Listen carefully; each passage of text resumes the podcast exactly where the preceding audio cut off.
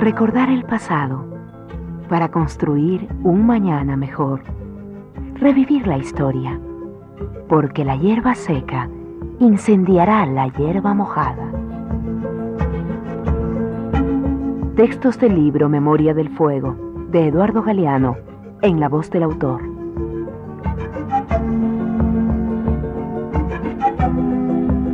Cap Francais, 1758.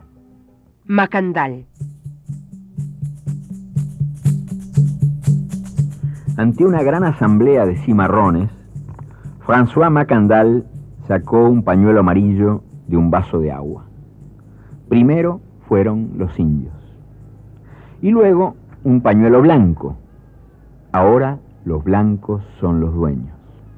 Y entonces Macandal agitó un pañuelo negro ante los ojos de los cimarrones y anunció que era llegada la hora de los venidos del África. Agitó el pañuelo con su mano única, porque la otra se le había quedado entre los dientes de hierro del molino de cañas. En las llanuras del norte de Haití, el manco Macandal era el amo del fuego y del veneno. Por señal suya ardían los cañaverales y por sortilegio suyo se desplomaban en plena cena, echando baba y sangre, los señores del azúcar.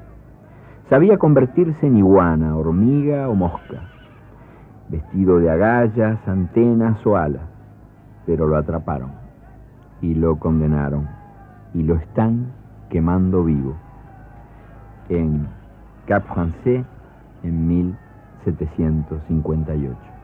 La multitud vislumbra entre las llamas el cuerpo que se retuerce y se sacude, cuando de pronto un alarido raja la tierra, feroz grito de dolor y de júbilo, y Macandal se desprende del poste y se desata de la muerte. Aullando, llameando, atraviesa la humareda y se pierde en el aire. Para los esclavos no es ningún asombro. Ellos sabían que iba a quedarse en Haití, en el color de toda sombra, el andador de la noche.